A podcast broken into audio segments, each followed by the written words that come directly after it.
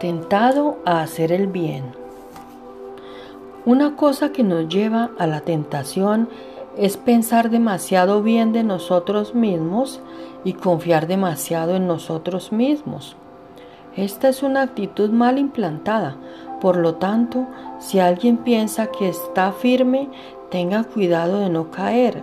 Debemos darnos cuenta que somos tentados a hacer el mal, pero Dios nos tienta a hacer el bien.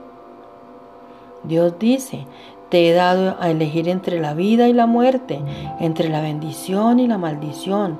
Elige pues la vida. Nos advierten sobre pensar que podemos salir con personas totalmente con un diseño de vida contrario a los diseños de Dios y no ser afectados. El orgullo hace que las personas ignoren las advertencias. Ellos piensan que no serán los que serán atrapados, pero esta actitud orgullosa ha dañado muchas vidas.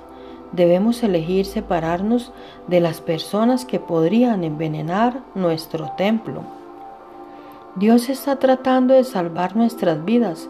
Él quiere fortalecernos para que sin importar lo que suceda en estos últimos días, y en estos últimos tiempos seamos preservados y protegidos bajo su cobertura, bajo su protección y su amor.